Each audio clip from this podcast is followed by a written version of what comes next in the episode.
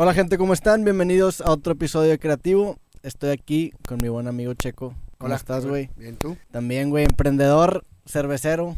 ¿Cómo más te, cómo, cómo te describirías, güey? ¿Con qué adjetivos? Me cagan los adjetivos. Curioso. Si alguien te pregunta quién eres, qué haces, qué dirías, güey? Checo. Checo. Sabes que vengo de un mundo de muchos adjetivos y corbatas y la madre y creo que a mí no me gustan. Cada que puedo me los, los escupo.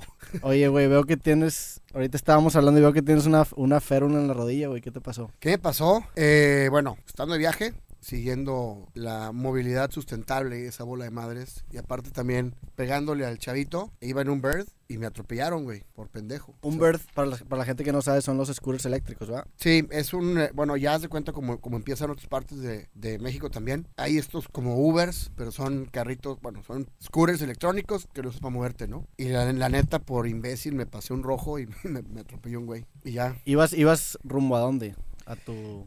Estaba, fue cuando lanzamos Boca Negra en Estados Unidos y iba a desayunar. Iba a un lugar que me encanta, que se llama Jelina en Venice Beach. Y Venice es, ves muchas combis sin techo y Sí. está todo hipster, ¿no? Entonces, como que andar en scooter era, era parte del trip. Y fue tu culpa el accidente, güey. Fue mi culpa por, pasar- por pasarme en rojo. De hecho, se bajó el güey y me mentó la madre. Ah, neta. Y con sobrada razón. Y era un güey, era que un chavito. No, era un gringazo, güey. Que yo, yo creo que si yo atropello a alguien, aunque sea abajo de un puente, me asusto. Pero el güey, yo creo que, pues sí. Y lo que hice fue agarrar el scooter y me volví a ir, güey. Y inmediatamente te quedas, o sea, te quedas tirado, güey, te dolió, ¿qué pedo? Me dolió, pero el güey iba a empezar a avanzar. Haz de cuenta que se pone en rojo y dije, no, me huevo le doy. Y avanzó y me pegó. Y me, o sea, me pegó y me, me tiró. Pero me, me fui, güey. Me enojé. te levantaste. me enojé conmigo. Ah, te enojaste contigo porque te pasaste el rojo. Por pendejo, sí. Y entonces me fui al hospital y ya me dijeron, pues no traes nada, ¿no? Pero si no traes nada, se ha convertido en seis meses de, de pendejadas. Y, o sea, ¿vas a estar seis meses rehabilitándote o a qué te refieres con eso? güey? Eh, no, que al principio fui, me dijeron, no traes nada, porque no era, no era aparente, no era visible. Ah, esto fue hace mucho. Fue en junio. Ah, yo creí Julio. que, yo creí que, es que la vez pasada que te vino traías eso, güey. No, no, es, es como precaución. En radiografía no sale nada. Y hace un mes me hice ya resonancias y traigo un pedo, ¿no? Entonces estoy en observación tantito y a ver qué, a ver qué, qué sigue. Oye, güey, y tú estás, bueno, como no te gustan los adjetivos, a lo mejor yo, yo te, yo te voy a ayudar, güey, yo te voy a empezar a describir Tú para, para la gente. Eh, eres un emprendedor, tienes una marca de cerveza artesanal muy exitosa, la más exitosa en México, de las más exitosas en México, se llama Híjole. Boca Negra. Yo creo que ojalá todos los que estamos en la cerveza puedan decir lo mismo, ¿no? Que somos los más exitosos porque yo no mido el éxito en volumen. De hecho, no es la que más volumen tiene. Hay otras más grandes, pero a mí sí es la más exitosa de México porque a mí me despertó un área de mí que yo no conocía, ¿no? Que era, me, me despertó la creatividad, me despertó el hambre de crear, me despertó la seguridad de saber que puedes hacerla, ¿no? Sí. Entonces, por eso yo no, o sea, sí creo, para mí es la más exitosa, pero no por la métrica tradicional del éxito, ¿no? Que es volumen o lo que tú quieras decir, ¿no? ¿Cómo te metiste al, al, al mercado de la cerveza artesanal? Digo, obviamente te gusta la cerveza, güey, te conozco, pero ¿cómo te metiste, cómo te metiste a, a- a este mercado, güey? Te la cuento, yo soy notario, de hecho, de ahí vengo de la notaría. Soy una persona que tuve un late development de la inteligencia emocional, entonces como que traje mucho, tuve muchos pedos conmigo mismo de los 20 a los 30 y que. Y eso te, te limita, te hace como que te, te forza a estar donde no quieres porque tienes que estar, ¿no? Entonces, yo, eh, en un momento me, me, me empieza a encantar el tema de la gastronomía. Te cuento todo para que haga sentido después. Sí, sí, dale, en el contexto amplio. Tenemos todo el tiempo del mundo, güey, no te apures. Entonces empiezo a meterme en la gastronomía y me empiezo a involucrar no nada más en ir a comer, sino en qué pasa en un restaurante, qué pasa en los cocineros, qué pasa en la proveeduría. Me, me encanta, me encanta meterme más allá en las cosas que disfruto. Y me hago amigo de gente que está en el medio, de cocineros, de dueños de restaurantes, de dueños de bares, etcétera. Y ahí conozco a un ahora a mi ahora socio y yo ya tenía la cosita como de hacer algo sin saber qué, ¿no? Creo que no hay bendición más grande que la gente que encuentra su talento y su pasión desde joven, ¿no? ¿Esto hace cuánto era? Hace cua- ocho años. hace ocho años. Ocho, sí, ocho años. Entonces estábamos en una mesa comiendo con el chef Herrera en, en, en la Fonda San Francisco y llega un güey que hacía cheve en su casa. Y yo dije, oye güey, ¿y si hacemos una juntos? Porque yo regalaba en Navidad vino que hacía mi socio, María Tinto. Entonces me dijo, no, pues va. Y mi socio dijo, yo también, güey, pues vamos, hacemos cheve, la regalamos en Navidad. Ahí empezó como que el tema, ¿no? Para empezar, como que ahora que lo veo en retrospectiva está bien fácil, ¿no? Porque es, o sea, puedes hacer lo que tú quieras en tu casa. Más ahora, ¿no? Como Sí. tú, tú tienes aquí un estudio que probablemente mañana puede llegar a la, a la NASA, ¿no, güey? Sí, claro. Esas posibilidades en otro tiempo, en otro momento no existían. Entonces, es increíble ver que puedas hacer algo en tu casa, ¿no? Y este chavo que se llama Jaime Luis Cantú, que admiro mucho, tiene ahora su cervecería él, él establecida, pues empezamos a trabajar en los estilos, empezamos a trabajar en, en, el mensaje que queríamos dar los socios con la marca, porque se me hacía muy pendejo que, que se llamara Notaría 104, ¿no? O Pangea, que era el socio, mi socio, ¿no? No se me hace... ¿Por qué? ¿Por qué se te hacía pendejo que se llamara? Porque cualquier cosa que hagas, y tú creo que lo sabes mejor que nadie, porque te defines y te como creativo y, y, y lo eres, sabes que cualquier cosa que hagas, si no tiene un, un alma, si no significa sí. algo para ti, si no tiene un mensaje, aunque no lo vayas a decir, mejor no lo hagas, güey. Sí. Entonces, sí, estoy de acuerdo contigo. Si, si lo que estás haciendo no tiene una propuesta o no tiene un- una causa muy fuerte que contagie a las personas, pues estás haciendo algo desabrido. ¿A eso te refieres? a eso me refiero. Yo en aquel entonces lo hice sin pensar, lo hice porque así me llevaba, siento que explotó algo en mi mente que me atropelló a hacer así las cosas. Hicimos una marca por hacerla, nunca pensamos venderla. Esa cerveza era para la Navidad, pero yo decía, yo no puedo ponerle la etiqueta de mi notaría, porque no es el alma de esto, ¿no? Yo conocí la cerveza muy joven, cuando se podía tomar a los 14 años, ¿no? A la madre. No se podía. Bueno, y la cerveza es lo más democrático que existe, que existe en el mundo. Porque tú puedes ir a un estadio de fútbol, al que quieras, al Estadio Azteca, y ves al dueño del equipo con una corona, y ves a la persona que probablemente batalló un mes para comprar el boleto tomando una corona. Entonces es algo que te da un gusto universal y es hermoso eso, ¿no? O sea, la, la democracia del producto es increíble. Entonces, la cerveza que íbamos a hacer tenía que tener esos valores de democracia y demás, ¿no? Y de ahí nace con una junta con una de las personas que más admiro y quiero ahora, que es Vicky González, que es la que nos ayudó a desarrollar el branding este. Y me encanta porque yo, sin saberlo, lo primero que hice cuando fui notario titular fue hacer un logo para la notaría. Ok. O sea, ya traía la cosa, pero yo nada más no quería que se viera la aguilita igual como en todos, ¿no? O sea, ¿te gustaba el diseño desde, o te gustaba el, el- la, la imagen que, el, que le estabas, con la que estabas envolviendo lo que estabas ofreciendo? Sí, exactamente. Obviamente ese logo sigue, pero nunca, nunca lo hice por hacer nada, sino nada más por, de cierta manera, identificarte, ¿no? Y bueno, entonces empezamos a desarrollar la marca, que la marca era para la Navidad, y nos enamoramos tanto del proceso. O sea, la marca era nada más un experimento para en lugar de regalar vinos de tu socio, regalar tu cerveza que tú habías hecho, güey. sí, Órale. que aparte hicimos 300 y explotaron 150, ¿no? Porque el empaque que compramos no era adecuado, eh, la guarda tampoco. Entonces, una cerveza que es en tu casa está increíble. Sí. Pero si aparte la pones en un tap, en un envase que no es de corcholata, entonces batallas, ¿no? Pero en, en ese proceso de creación fue donde yo encontré que eso, cuando me preguntan, ¿para ti qué es el éxito? Es dormirte contento y levantarte con ganas, ¿no? Sí. Y eso lo puedes lograr nada más haciendo lo que te gusta. Y ahí, ahí encontré, creo que eso, que es por qué una, un regalo Navidad puede ser democrático. Porque una cerveza tiene que tener un nombre que tenga un mensaje. Sea Boca Negra, es un pinche nombre, es un pirata, es, un, es una persona, es un apellido. O sea, puede ser mil cosas, ¿no? Pero en esto me acuerdo, te voy a contar cómo se construyó, cómo entendí cómo iba a ser todo lo que quisiera hacer por el resto de mi vida. Es porque nos pregunta Vicky, ¿no? Que aparte, pues, luego la ves, es una chava bien guapa, imponente. Y alguien nos dice, toma cerveza. Y los tres viejillos ahí todos, tomas chévere, ¿no? Y, me- y- y- nos pregunta, dime para ti qué es la cerveza. Y ahí fue, creo que le dio el clavo. O sea, no es, ah, es algo que quiero vender en 23 pesos porque me gusta. porque- Me acuerdo que yo le contesté, y porque soy así, creo que me conoces, le dije, es un premio. ¿Y qué, qué- qué- qué quieres premiar? El esfuerzo. Cada que lo cuento se me pongo chinito porque creo que es bien importante la mancuerna con quien hace las cosas. Para Sí. que las preguntas correctas te pueden dar las respuestas adecuadas, ¿no? Y las incorrectas te pueden causar mil cosas. ¿A qué te refieres con que la cerveza es un premio, güey? O sea, que es un premio que te das al final del día o, o es un premio... Exactamente. Ok. Ahorita dejas que te adelantes, cabrón. Dale, dale, dale, perdón, perdón. Es un premio. Y me dijo, ¿qué quieres premiar? Pues el esfuerzo, güey. ¿Por qué? Porque eran 8 de la noche, yo estaba saliendo de la notaría, también mi socio llegó tarde, haciendo un break de servicio. Y una cheve es como que lo que te das para premiarte a ti mismo. Es como, güey, es viernes, ya me la chingué toda la semana. Ya me aventé el trabajo todo el día, ahora sí me echo mi cervecita. Entonces, Boca Negra es un premio al esfuerzo. Lo, lo dejamos ir abstracto todavía, ¿no? Y de ahí nace la construcción de toda la marca, de ahí nace la ejecución de toda la marca, de ahí nace los colaterales que hacemos con otras marcas, de ahí nace la esencia de la marca. Y Boca Negra es, es en honor a Francisco González Bocanegra, que es el creador del himno, que la parte, lo más bonito de toda su historia, creo, que cuando él hace eh, la letra, que la compone, porque estaba con su novia en aquel entonces, él escribió la parte de la letra, de, la letra de- del himno mexicano. Lo hace a través de un concurso. El, el gobierno tenía a Jaime Nuno, que era un español músico, que iba a hacer la parte musical, que es una belleza también, y lanzaron una convocatoria a ver quién hacía la letra. Y gana un mexicano, morenito, chaparrito, de San Luis, que no tenía reconocimiento burgués. Sí, no tenía las credenciales, por así decirlo, Las ¿no? credenciales elitistas Sí. del México postcolonial, ¿no? ¿Me explico? Sí. Este, que todavía la gente de corbata era la que, la que tenía talento, ¿no? Y entonces llega a su casa y su novia lo encierra y le dice, oye, güey, no mames, ahora escribes porque pues hay un premio, ¿no?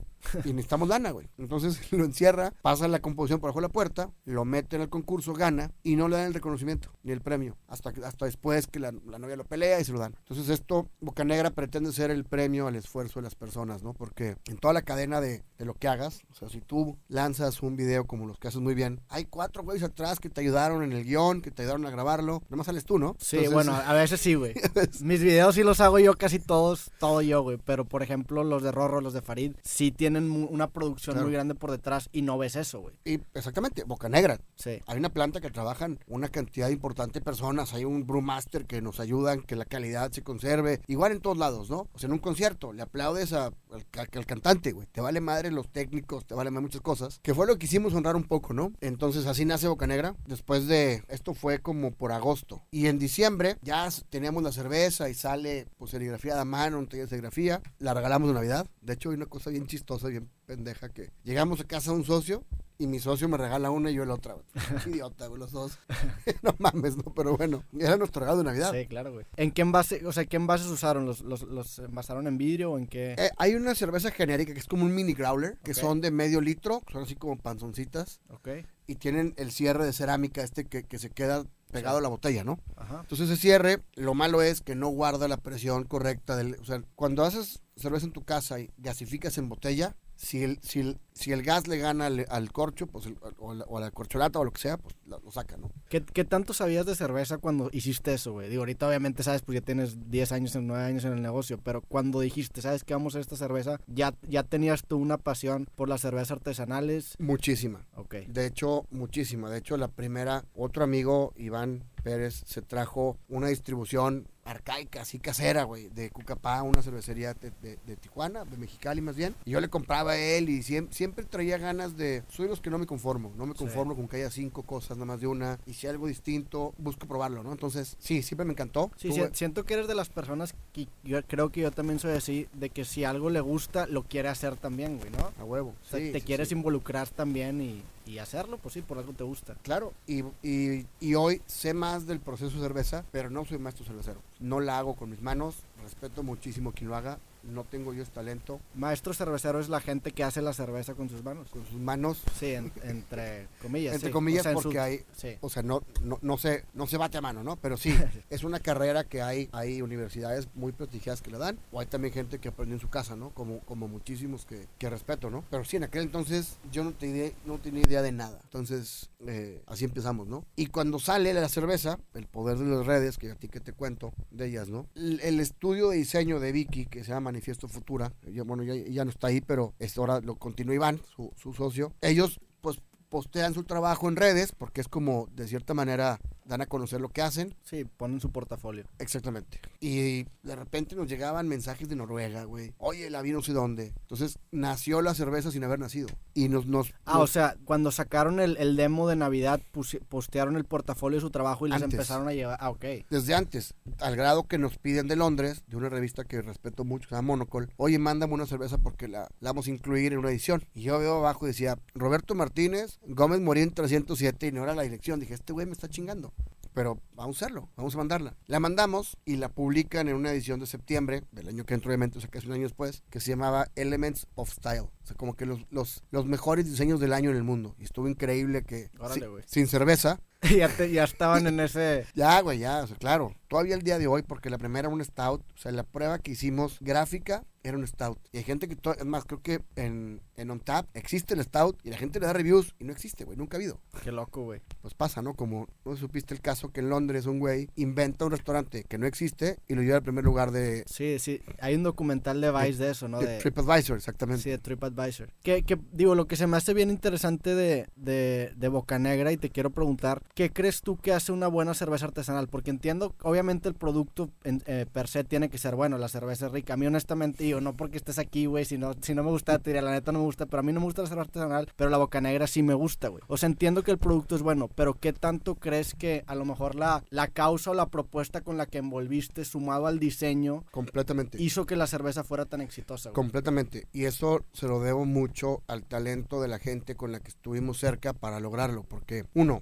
estilos. A mí me encanta la cerveza artesanal, pero yo le quería, literal, yo le quería romper la madre a Carta Blanca o a las que veía, a las que veía mucho en la calle. O sea, yo quería, yo decía, ¿por qué algo que tiene hecho 100 años va a seguir siendo lo mejor ahorita si Sí. podemos hacer mejor cosas, ¿no? O sea, entonces, desde la cerveza artesanal como tal, que yo no creo que exista una definición absoluta de ello, porque es muy ambigua, son estilos mucho más complejos y que en ocasiones me gustan más que los que yo hago. Pero la complejidad no es para todos. Una IPA, que es el estilo que más me gusta, no es, fa- no es fácil para todos. ¿Qué, qué es ese estilo? O sea, ¿en qué consiste? IPA signi- significa India Pale Ale, que es un estilo más lupulado de una Pale Ale inglesa, que es, bueno, es el origen. Y ahora en Estados Unidos hay West Coast IPA, hay East Coast IPA, y ha- han habido variantes, ¿no? Pero el tema es que se enriquece con lúpulo y el amargor es mayor. Entonces hay toda una batalla entre cuál es el, el estilo adecuado de IPAs y me fascina. Pero tú dáselo a una persona normal que no come, que no, no es normal, porque el término normal está muy cagante. Dáselo a una persona que viene de tomar una cerveza comercial y no la va a aceptar porque es demasiado compleja, es más alcohólica, ¿no? Entonces nosotros queríamos ser la cerveza para comer en una mesa, para tu abuelita, para ti, para tu novia, sin que fuera tan, queremos que fuera el gateway beer, Exacto, es lo que es. es eso. Es como el, sí, el, el gateway, el, la manera de que la cerveza artesanal entra al mercado más mainstream. Exactamente. Entonces dijimos, ¿por qué no hacemos una Pilsner perfecta? Pilsner es Miller Light, Bud Light, Corona, Sí. Carta Blanca. Son, son estilos Tecate Light. Son estilos que son muy comunes. Y dije, ¿por qué no hacemos una Pilsner como si lo, como si lo hubiera hecho tu abuelita en tu casa, no? Y así empezamos. Si, si mi abuelita hiciera cerveza, sí. Pero, pero es hojarascas, ¿no? Exactamente, sí. Está mejor que Marinela. Entonces Bocanera tiene que estar a huevo mejor que las comerciales. Es más fácil hacer algo bueno en menor escala, yo creo. Sí, sí. Por eso. Bocanegra nunca dice artesanal, porque me caga el término. O sea, nunca usamos la palabra como tal. Pero bueno, uno es los estilos. Dos, nos salimos de los canales tradicionales donde había cerveza, que eran en bares especializados, donde había 400, o bueno, me la bañé, donde había 20, y lugares que eran para ese universo de personas conocedoras que están en la cerveza, ¿no? Pero ese universo es muy, muy pequeño. y La verdad, yo no, no fue talento, fue hartazgo. Yo quería ir a las salitas y que hubiera, una- que hubiera algo mejor que lo que había. Entonces, por eso sacamos por ahí, ¿no? Creo que ahora también, viéndolo en retrospectiva 2, fuimos muy congruentes siempre en la forma de comunicar. No teníamos lana. Me acuerdo que teníamos 8 mil pesos al mes para hacer todo lo que tuviera que ver de marketing, degustaciones, si había un evento, para los posts, todo el tema, ¿no? Y teníamos a Alan, Dávila lo conoce seguramente porque Sí. ya se hizo muy famoso Saludos a Alan, que lo quiero invitar por su. que acaba de sacar su segundo libro, güey. Sí, bueno, su libro de las cosas pasan por algo, ¿no? Él, Sí. él y yo empezamos a chambear juntos y tenemos, la verdad es un güey con mucho talento y que se la jugó con nosotros y me dio un fee especial y me incluía dos fotos y ya sabes, ¿no? Eh, porque yo quería cuidar la imagen de las cosas, quería que si la foto iba a salir en Facebook, que no se viera el reflejo pinche o el camión pasando por atrás, ¿no? Sí. Y con este güey empezamos a hacer cosas y todo fue, todo fueron accidentes, accidentes hermosos, ¿no? Empezamos a hacer de repente videos, un poco como tú, pero más bonitos. Con más producción. más producción. ¿Sabes que no? Y sigo haciéndolos igual. El hecho que se vea que salieron de un iPhone Exactamente. conecta más con las cosas. A eso y creo, digo, no estoy asumiendo, pero creo que también, como tú dices, el, el hecho de, creo que hicieron la marca muy humana. Y ahorita el hecho de tener una marca humana, tener un proceso en el que sabes que hay personas realmente involucradas y no una empresa gigantesca, hace que el producto sea mucho más atractivo. Porque, por ejemplo, yo hice eso cuando saqué mi primer libro, también hice un video presentando mi libro y dije literalmente, este libro le estoy invirtiendo toda mi lana, estoy recién graduado, todo lo que tengo ahorrado lo estoy invirtiendo yo, es un, es un libro que estoy sacando sin editorial, independiente, yo lo financié, mi abuelita me está ayudando a empacar y a mandar los libros y eso hizo que el producto se vendiera porque la gente empieza a ver el comprar un producto como una manera de, de ayudarte más que le estoy dando lana a esta, a esta empresa, güey. Claro, ahora, ahora lo sé, Sí. no lo sabía. Claro, sí. Nunca hice estudio de mercado, nunca hicimos nada, porque no teníamos lana, ¿eh? Ahora no creo en ello, siempre lo he dicho. Respeto a quien lo hace, pero mi forma de hacer las cosas no me, no me, no me beneficiaría mucho. Pero sí, hicimos una marca humana, así siguen las marcas. Yo contesto los mensajes de casi todas las que tengo, que te ha tocado. Sí. O sea, cuando alguien me Ah, en reserva, Cadoya, sí. cuando alguien me reserva en Cadoya, me gusta ese contacto personal, me gusta saber qué pasa, me gusta saber qué opina la gente de verdad, ¿no? Las redes no tienen filtro, como a ti seguramente llegan, hey, pendejo, chinga tu madre, pinche niñito bonito. O sea, te llega todo. Y no tener filtro para recepción de información está, es increíble, ¿no?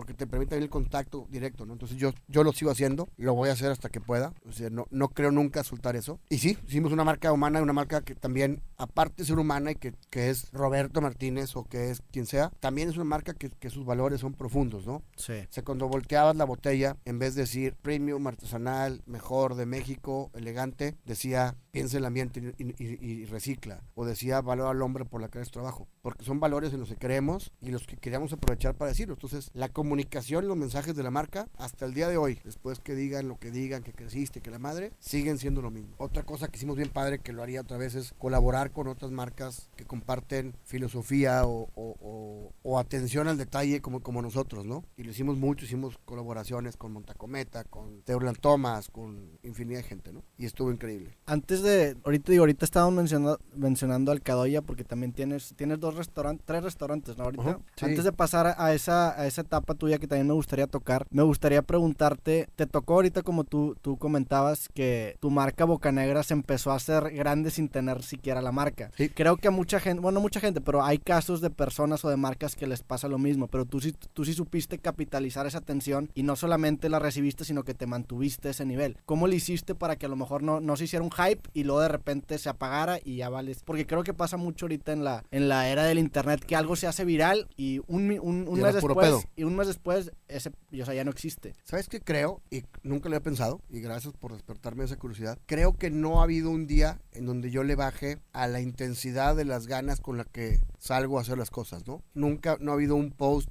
que desatienda porque, porque antes hacía uno, yo tengo que hacer 120. Creo que el seguir haciendo las cosas con la misma pasión, ahora que, que lanzamos en Nueva York y Los Ángeles, voy yo caminando a vender la cerveza. Entonces creo que cuando algo, quizás es un hype, pero realmente lo sostienes partiéndote la madre por él, tiene sustancia. No Sí. bajas calidad, no bajas intensidad, ¿no? Yo tengo una frase que me gusta mucho que es, si tú no te la crees, ¿quién te la compra? Claro. Y también otra que es importante, también, si te la crees, te alcanzan. O sea, si yo me la creo, no, es que Bocanegra es la más chingona, güey. Estás viendo, güey. O sea, hay 20 mil personas con las mismas ganas que tú y en HB caben 100 cervezas, güey. O sea, si para que entre otra, sale una. Entonces, por más grande o por más premios que tengas, tienes que seguirte partiendo como, como estuvieras empezando, ¿no? Creo que para, o sea, la expectativa es la madre de la excepción, ¿no? Entonces el hype, cuando no tiene carnita, cuando no tiene sustancia, pues se cae, ¿no? Y aquí nosotros, lejos de sentirnos los más chingones, nos compromete mucho cualquier hype que se haga. O sea, digo, para aterrizar un poco esto, pas- pasó lo que sacaste la- el, el, el batch de cervezas en Navidad, se empezó a hacer este hype, ¿qué fue lo primero que hiciste? ¿Dijiste, vamos a hacer más? ¿O dijiste, vamos a contratar gente? ¿O, o qué hiciste, güey? Cuando empezamos, ¿O yo, hicieron, yo- perdón? yo tenía todo resuelto en, en, en, en-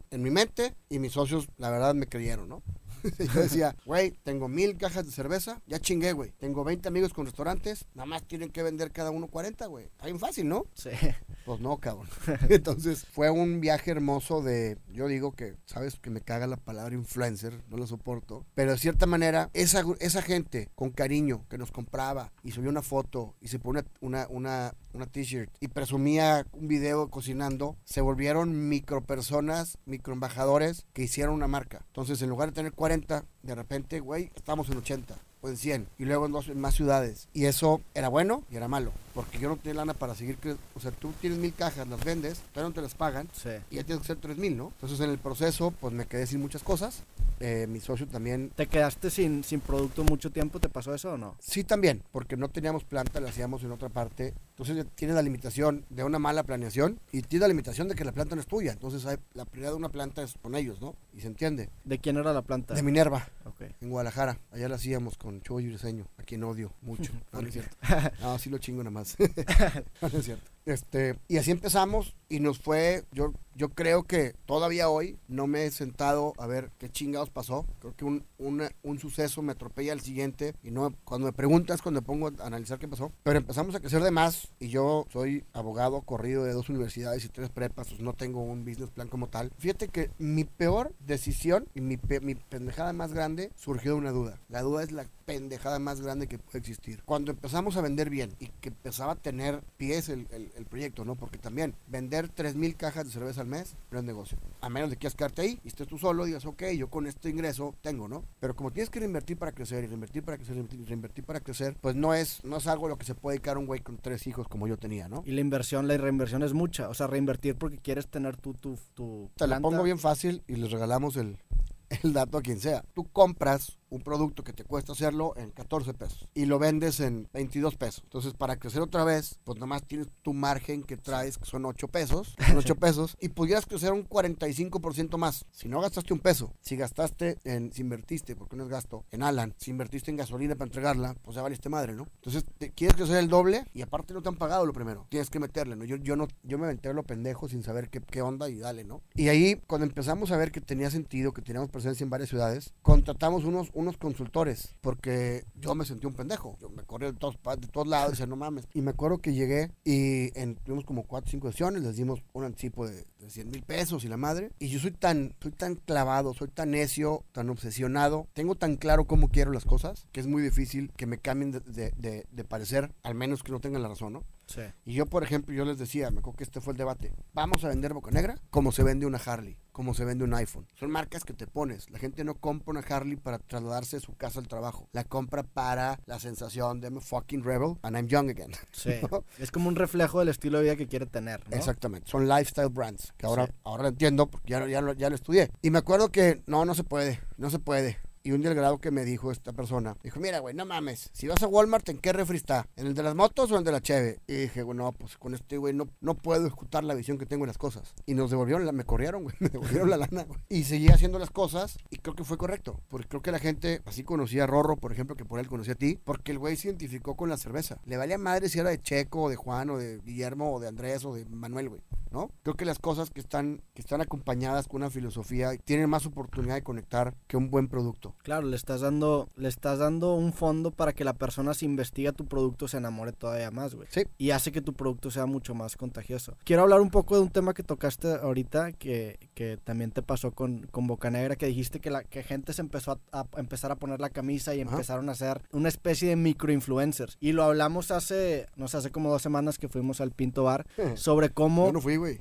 so- so- sobre cómo es mucho más valioso tener a 100 personas Claro. con 5 mil seguidores a tener a uno De un con- millón. De un, de un millón o de 5 millones. ¿Por qué crees que pasa eso, güey? Nunca lo había estudiado tan a fondo como con esta pregunta. Y creo que es por lo que dijiste. Si yo le digo a Kylie Jenner, ¿cuál es la guapa? Kend- Kendall Jenner. Oye, tírame paro, ¿no? Sube ahí mi foto. Chingón, güey. Te van a llegar 500 pendejos, te van a seguir. Si no les aportas algo en su vida, te van a mandar a chingar a tu madre. Entonces, creo que uno, no hay viralidad que aguante sin sustancia. Sí. Sin algo de fondo, ¿no? Y dos, también te llega gente, o sea, la gente con la que yo me acercaba, no la escogía por chingones. Era gente con la que yo convivía, porque es la industria donde me gusta estar en la gastronomía. Entonces era un cocinero que es un chingón, que para mí se cambió la gastronomía en México, se llama Enrique Olvera. Un día llegamos a Maíz de Mar con, con ot- otro socio mío, Jorge Ureña, y a, a un, tenían el, el aniversario y se puso la camisa, ¿no? Entonces, es- y, lo- y el, el que sigue al, al de mil, son gente que conectan, que, que viven lo mismo que tú. No lo siguen para ver los cuadritos o para ver las boobies, güey, ¿no? Sí. sino lo siguen porque de cierta manera les da risa, convulgan con su filosofía, los inspiras o, o qué sé yo, ¿no? Y dentro de su comunidad pequeña son muy, influen- muy influyentes, güey. Completamente. Yo creo que el engagement que tiene un güey de mil es más porcentual que un güey de un millón. Sí, claro. Y yo te voy a decir una cosa, yo invertí en un restaurante en, en Los Ángeles, que un- me, me dice un güey, otro socio, me dijo, ¿cómo quebraste, güey? Un día fuimos, y estaba Lana del Rey, y Nick Jonas, y Joe Jonas, y no sé quién. Pues sí quebraste, porque no hay influencer que soporte un, o no hay, no hay nadie tan grande que soporte algo hueco. O sea, nadie, nadie, nadie, nadie. ¿no? Sí creo mucho que, que una marca primero tiene que saber qué hace, qué vende, qué mensaje da y escoger la, la audiencia adecuada para darla. Un mensaje en la mala audiencia, como hablarle de, de alcohol al papa, ¿no? No va, no va a servir de nada, ¿no? Vamos ahora sí meternos un poco en, en- en el tema de, de tus restaurantes. Tienes tres restaurantes en este momento. El Sí. primero fue Milk. Sí, me encanta la gastronomía, una industria increíble que a mí me abre las puertas. Yo, yo digo que me le colgué a mi socio, mi socio es muy discreto, es muy correcto y, y él iba a festivales y no le, no, no le gustaba empujar boca negra. Le dijo, no te preocupes, tú llévame, yo le empujo, yo me encargo de ser el grosero. Y me encanta la industria. Milk fue, ahora lo, ahora lo entiendo, estoy convencido que tenemos que dejar una mejor ciudad en cinco años. No estoy hablando que para mis nietos, no, güey. Creo que la gente que tengamos ganas de invertir en cosas chingonas en la ciudad, en un buen estudio de música, en un buen podcast, en mejorar un parque, en hacer un restaurante, en poner un estudio de diseño, hace una mejor ciudad. Yo me enamoré del centrito, porque creo que, Que por cierto, para la gente que no sepa, Milk es una pizzería que está en Centrito. La dirección es, está en Orinoco. Está en Orinoco, enfrente de la cuchilla de Orinoco. Sí, cuando en una oportunidad que tuve con güeyes que admiro mucho el día de hoy, que son Bernardo y Alejandro de Bread, los chavos de la panadería Bread, dije, "Oye, quiero hacerlo con ustedes. ¿Qué? Me vale madre, pero quiero, quiero crear con ustedes. Y empezamos a platicar, empezamos a ver cosas, dimos a la, a la pizzería porque no, dimos a la pizza como, como platillo o como mensaje, por así decirlo. Creo que la pizza es como un taco, ¿no? O sea, la- el pan es, es el, es el vessel, es el, es, es el conducto de algo, de algo chido, ¿no? Está padre que es universal, pero queríamos también hacerlo con la calidad que ellos hacen las cosas y que nosotros hacemos las cosas, ¿no? Y platicamos de traer lugares que tengan esa onda como de, como de barrio, como pasa en Trastevere, en Roma, como pasa en París, en ciertas áreas, en el, Latin Quarter, o como pasa en Soho, o como pasa en lugares emergentes de- de- de- del, del mundo, ¿no? Y queríamos un lugar también que no se valiera de ballet parkings, para que pudiera tener, uno, que la propuesta fuera suficiente para, para llevar gente ahí, que no es un lugar de tráfico de gente para el tipo de lugar. Era por mejorar el centrito, era donde era una tienda de pinturas, un local que no tenía, creo que nadie lo hubiera agarrado en un principio para eso. Y también que te relajara un poquito. Creo que de repente los restaurantes en el mundo tienden a, a intimidar un poco, ¿no? O por el precio, o por la decoración, o porque va gente muy arreglada. Y este lugar era que llegues caminando, que se sienta cómodo, y así fue, ¿no? Entonces pusimos Milk como un experimento de, del centrito para ver si funcionaba una cosa, para demostrar que, que no necesitabas una plaza, que no necesitabas una avenida, que no necesitabas un ballet parking, ni hostes guapas en la puerta, para traer un lugar chido y con onda y con, con calidad a la ciudad, ¿no? Creo que es, es una belleza que funcione. Y también en- eh, al lado de, de Milk eh, abriste tu restaurante hace menos de un año, hace seis meses, hace menos, ¿no? Sí, en El- octubre. El Cadoya. He notado que, como tú dices, intentas mejorar la zona y intentas hacer que todo... Me acuerdo de cuando nos conocimos que nos diste el tour por Cadoya, dijiste que querías hacer que toda la zona se empezara a ver bonito y no nada más concentrarte en tu propio local. En Milk lo hicimos. En Milk la, la banqueta estaba quebrada y la, la rehicimos toda porque creo que ser un vecino responsable es un mejor negocio, o al menos me siento mejor yo. Todo mundo, nada más barre su banqueta, no hay tu banqueta de 8, 10, 24 o 50 metros, todas las calles estarán limpias, ¿no? Entonces creo que los negocios deben regenerar la zona, no degenerarla. Y sí, en Cadoya, otra vez, yo, yo me encantaría que el centrito fuera ese barrio de gente creativa, de talento emergente en Monterrey, porque no hay dónde. ¿A Sí. dónde se va a vivir un chavo como tú, como tú, un güey, un recién graduado, 23 años, no sé cuánto, no todos son tan puros como yo, ¿verdad? Pero bueno, en la que tú quieras, con un income average de, de un negocio propio o de una empresa, te tendrías que ir a vivir o a Juárez o a Santa Catarina, pero no cerca de donde vivías o donde te gusta salir. Y el centrito te da una posibilidad increíble de tener todo resuelto, hay restaurantes, hay lugares de trabajo, hay súper, hay... Sí, es una zona en la que incluso te podría, te puedes mover por vías que no sea por tu carro, que en Monterrey es algo, en San Pedro incluso es algo difícil de hacer, güey. O sea, si tú pones en, Google Earth una y tiras un, radio, a un kilómetro tienes el Palacio de Hierro, llegas en un kilómetro y medio llegas a Fátima. Entonces está bien fácil irte en un kilómetro y medio en bicicleta, ¿no? Por ejemplo. Escogimos nosotros el centrito, un local que no pintaba para mucho en la cuchilla y tenía una jardinera enfrente. Y sí, hicimos lo que dijiste, arreglamos la banqueta, pusimos jardín, dos banquitas, árboles, porque creo que si todos hacemos eso, jala. Y ya funcionó, aunque va, va a sonar bien pendejo, pero el de los tacos de lado ya pintó y puso, y puso el, el mismo soclo, ¿no? Se va. Si de uno en uno hacemos mejor las cosas, tenemos una mejor ciudad en cinco años, ¿no? ¿Qué crees que, que podríamos hacer para mejorar la movilidad en nuestra ciudad? O sea, ¿te gustan las alternativas? Digo, obviamente sé que te gustan, pues te atropellaron en uno de, de los scooters eléctricos. Sí. ¿Crees que aquí en Monterrey sea viable eso o en San Pedro sea viable eso? ¿O crees que sea de por zonas? Porque, por ejemplo, pues no puedes ir de Centrito a, a Plaza Fiesta en esa madre. Pues yo ya me fui. ¿Te sí, fuiste así? Sí puedes, pero no está chido porque no hay una cultura Porque no vial. hay, sí, exactamente. Pero yo creo que lo más fácil es esto. Hace poquito conocí de una un caso de un señor que vive en el centrito y que dice, no, hombre, güey, jubilado, ya sabes, ¿no? El güey no trabaja, entonces como tu abuelito, güey. No, no sé si tu abuelito no trabaja, pero bueno, Saludos a mi abuelo que se escucha esto si trabaja. by the way, sí trabaja. Bueno, este chavo está jubilado, el señor, vive con su esposo en un depa de ahí y dice, no, hombre, güey, yo agarro y para que esté contenta la, la, la esposa, me bajo, voy caminando, me chingo un café, voy a la tinturería, regreso al Suriana, voy al Mode, ahí por unos taquitos, y en tres horas resolví mi día. Hay banco, hay todo. Entonces, creo que tiene que ser lo que pasa en todas partes del mundo. El güey que vive en Brooklyn, chambea en Brooklyn. Que se- Que, que se haga, que se haga de zonas, como en Ciudad de México, que está Roma. Condesa, Polanco. Y va a pasar, ¿eh? Y va a pasar. Yo que trabajo y me has visto en mi oficina, de repente es Cadoya ahí sentado. Hay más gente de la que pensamos que vive y sale con su perro Claro. haciendo barrio. Y cada vez va a ser más. Te repito, no sé cuál sea, si hay una media o no, pero un promedio de un income de un güey de 25 años no te va a permitir rentar un departamento en Sofía, güey, Claro. o en Arboleda. Pero sí rentarlo con tres roomies en el centrito. Son depas de muy buen tamaño y caminando tienes Milk y tienes el Mississippi 105 y tienes Maverick y tienes el Super. ¿Y por qué no hasta el Palacio Hierro y Arboleda, güey? O sea, Claro. puedes llegar, yo me he ido, bueno, yo viví en Punto Central y me iba caminando a Cadoya, que hace 20 minutos, ¿no? Así se puede y ojalá... De punto central a Cadoya te ibas caminando. Sí, y está increíble. Y es calidad de vida. ¿Cómo, ¿Cómo manejas tener tantos negocios y, y cómo no te abrumas, güey? ¿Colaboras mucho, delegas mucho? ¿Qué, ¿Qué estrategia usas para no abrumarte? Porque has abierto, abriste Cadoya. ¿Cuándo, ¿cuándo sacaste tu marca de agua? El drama salió hace más tiempo, hace un año y medio. Ok, y Cadoya salió hace seis meses. Seis meses. ¿Sabes qué? Soy el hombre más rico del mundo en socios.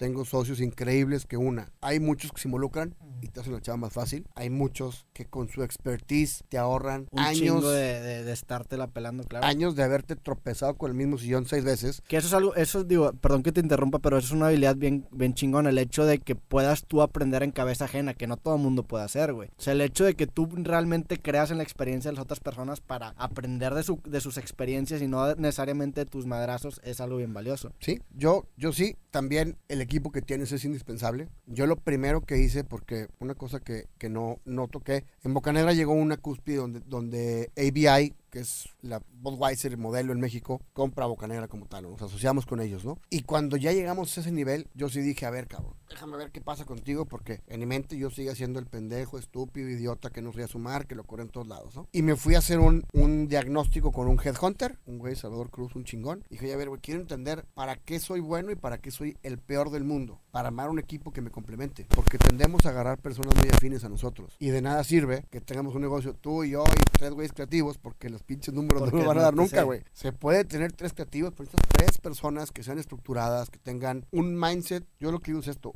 no hay como el típico caso del, del pez que quieres que suba por una escalera, ¿no? O sea, si a mí me pones un Excel, a ver, entiende, me, decir, me puedo quedar viendo fijo dos horas y no entiendo nada. La gente con el talento para eso, Janet, ¿la conoces? Ella, por ejemplo, en un Excel, bien chinga, entiende lo que tiene que entender, güey. O sea, tienes que tener talentos complementarios para que puedan funcionar las cosas, ¿no? Para que cubras todo el espectro. O sea, dirías que todos tus socios son bien diferentes a ti. Algunos, hay unos somos muy iguales porque también tengo, tengo gente con la cual platicando, yo le digo el pimponear, te salen tus mejores ideas, ¿no? Y hay gente con la que, Guillermo, mi socio, con el que tengo más, más, más participaciones, el simple hecho de estar me obliga a estar bien, a tener cosas en orden. O sea, yo mis negocios solo los quebré tres veces, güey, por pendejo, porque no tengo orden. Y el simple hecho de tener socios a mí me exige a estar al tiro, ¿no? Entonces sí, sí, sí tengo mucha, mucha gente complementaria, pero sobre todo en el equipo de trabajo que armas, ¿no? O Sí. sea, ahorita me creo que tengo un equipo bien sólido, no por mí, sólido porque lo que yo no sé hacer, y el, este headhunter me dijo, mira, güey, aquí estás tú, esto, hazlo chingón, no pasa nada.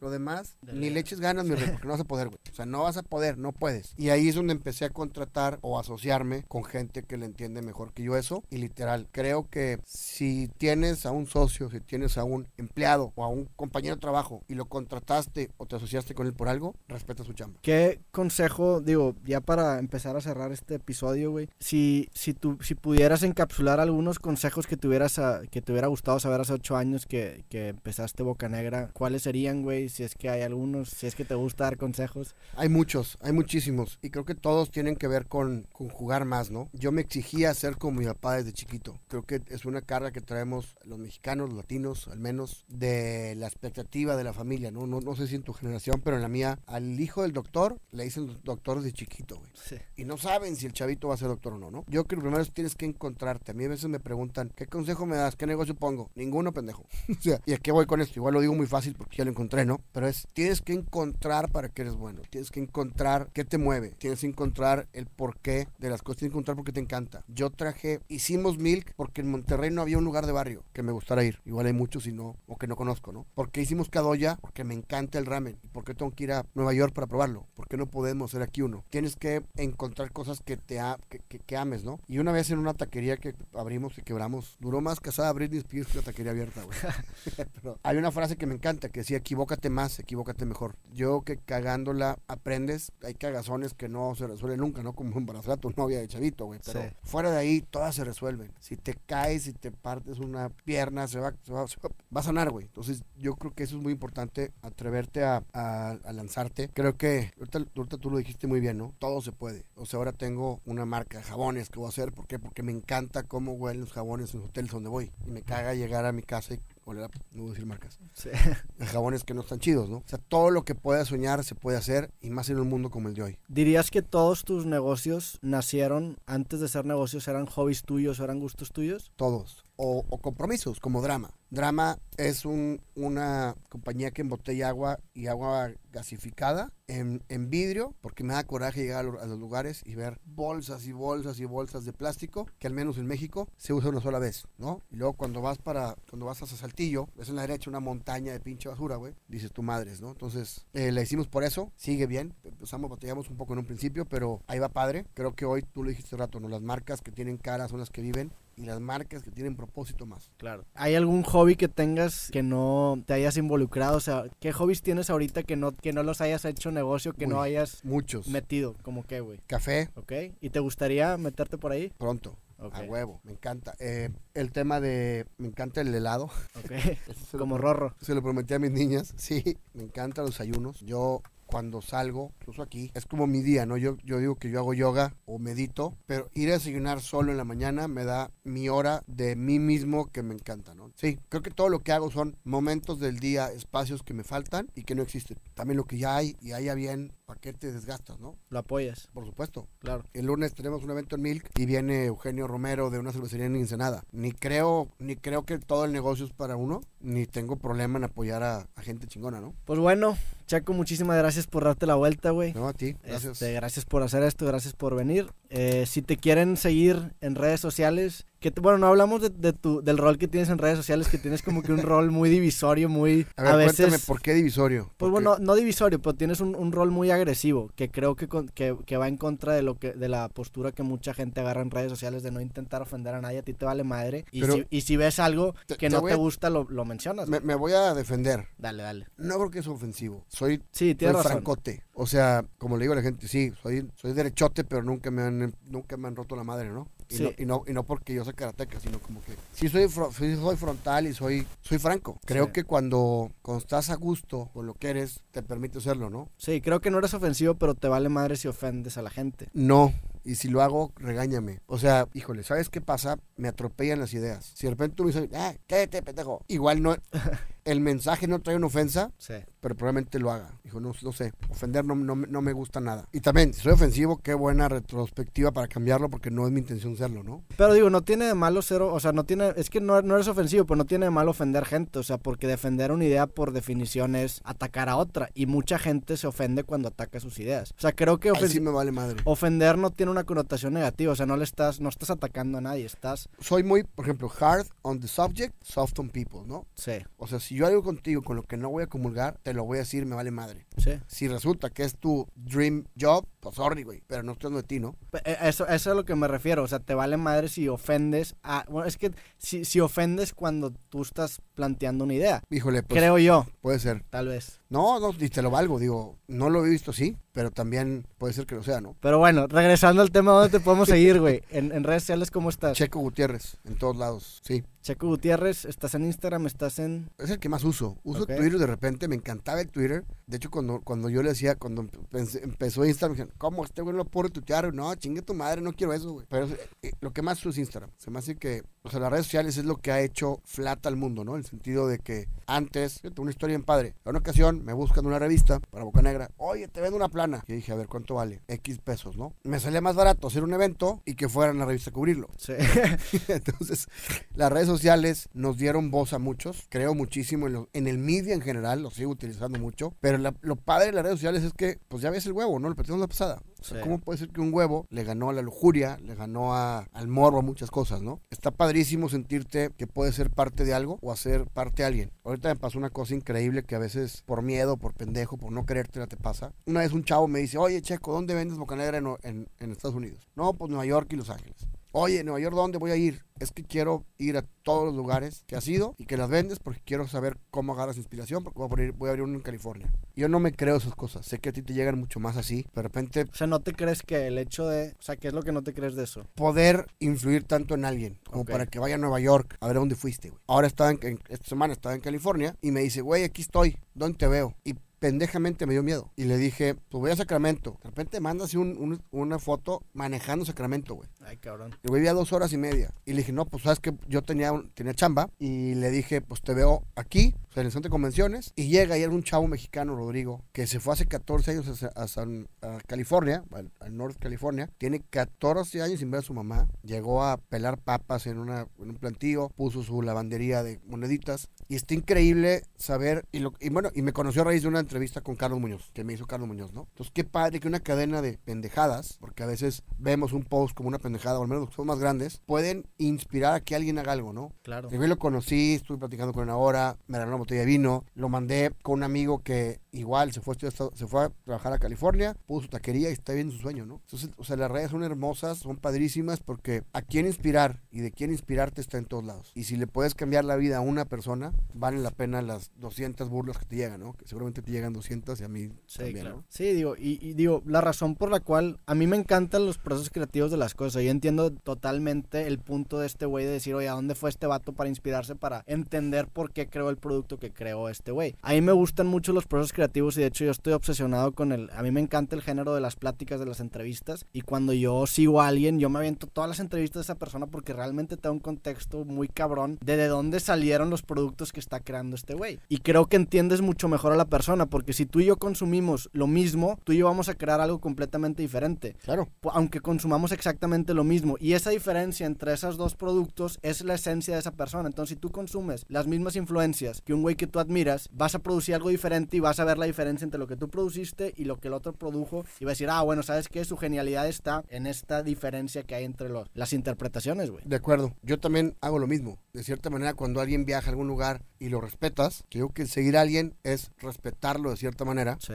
Vas a los lugares, ¿no? Y bueno, pues creo que el social media es increíble cuando sabes usar. A mí me, me, me- me encanta y bueno, personas como él me comprometen mucho a no ser ofensivo, como me dijiste.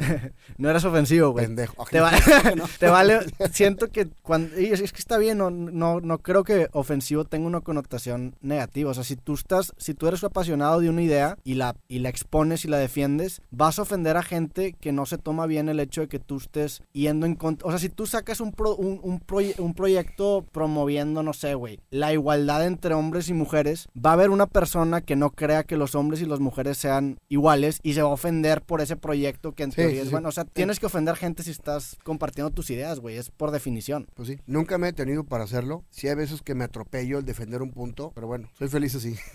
Ah, güey. Pues Chaco, muchísimas gracias por darte la vuelta, ¿no? güey. A ti. Ojalá que podamos armar esto después, una segunda parte. Creo Claro. que hay temas que todavía no tocamos. Gente, gracias por escuchar o ver este capítulo de Creativo. Nos vemos el próximo episodio. Les mando un abrazo y gracias por escuchar. Bye. Ah, wow. Qué padre, güey. Eres Salió muy chingón, buen, güey. eres muy, muy buen eh, interlocutor, ¿se dirá? ¿Te gustó el, el formato? Sí, claro, güey.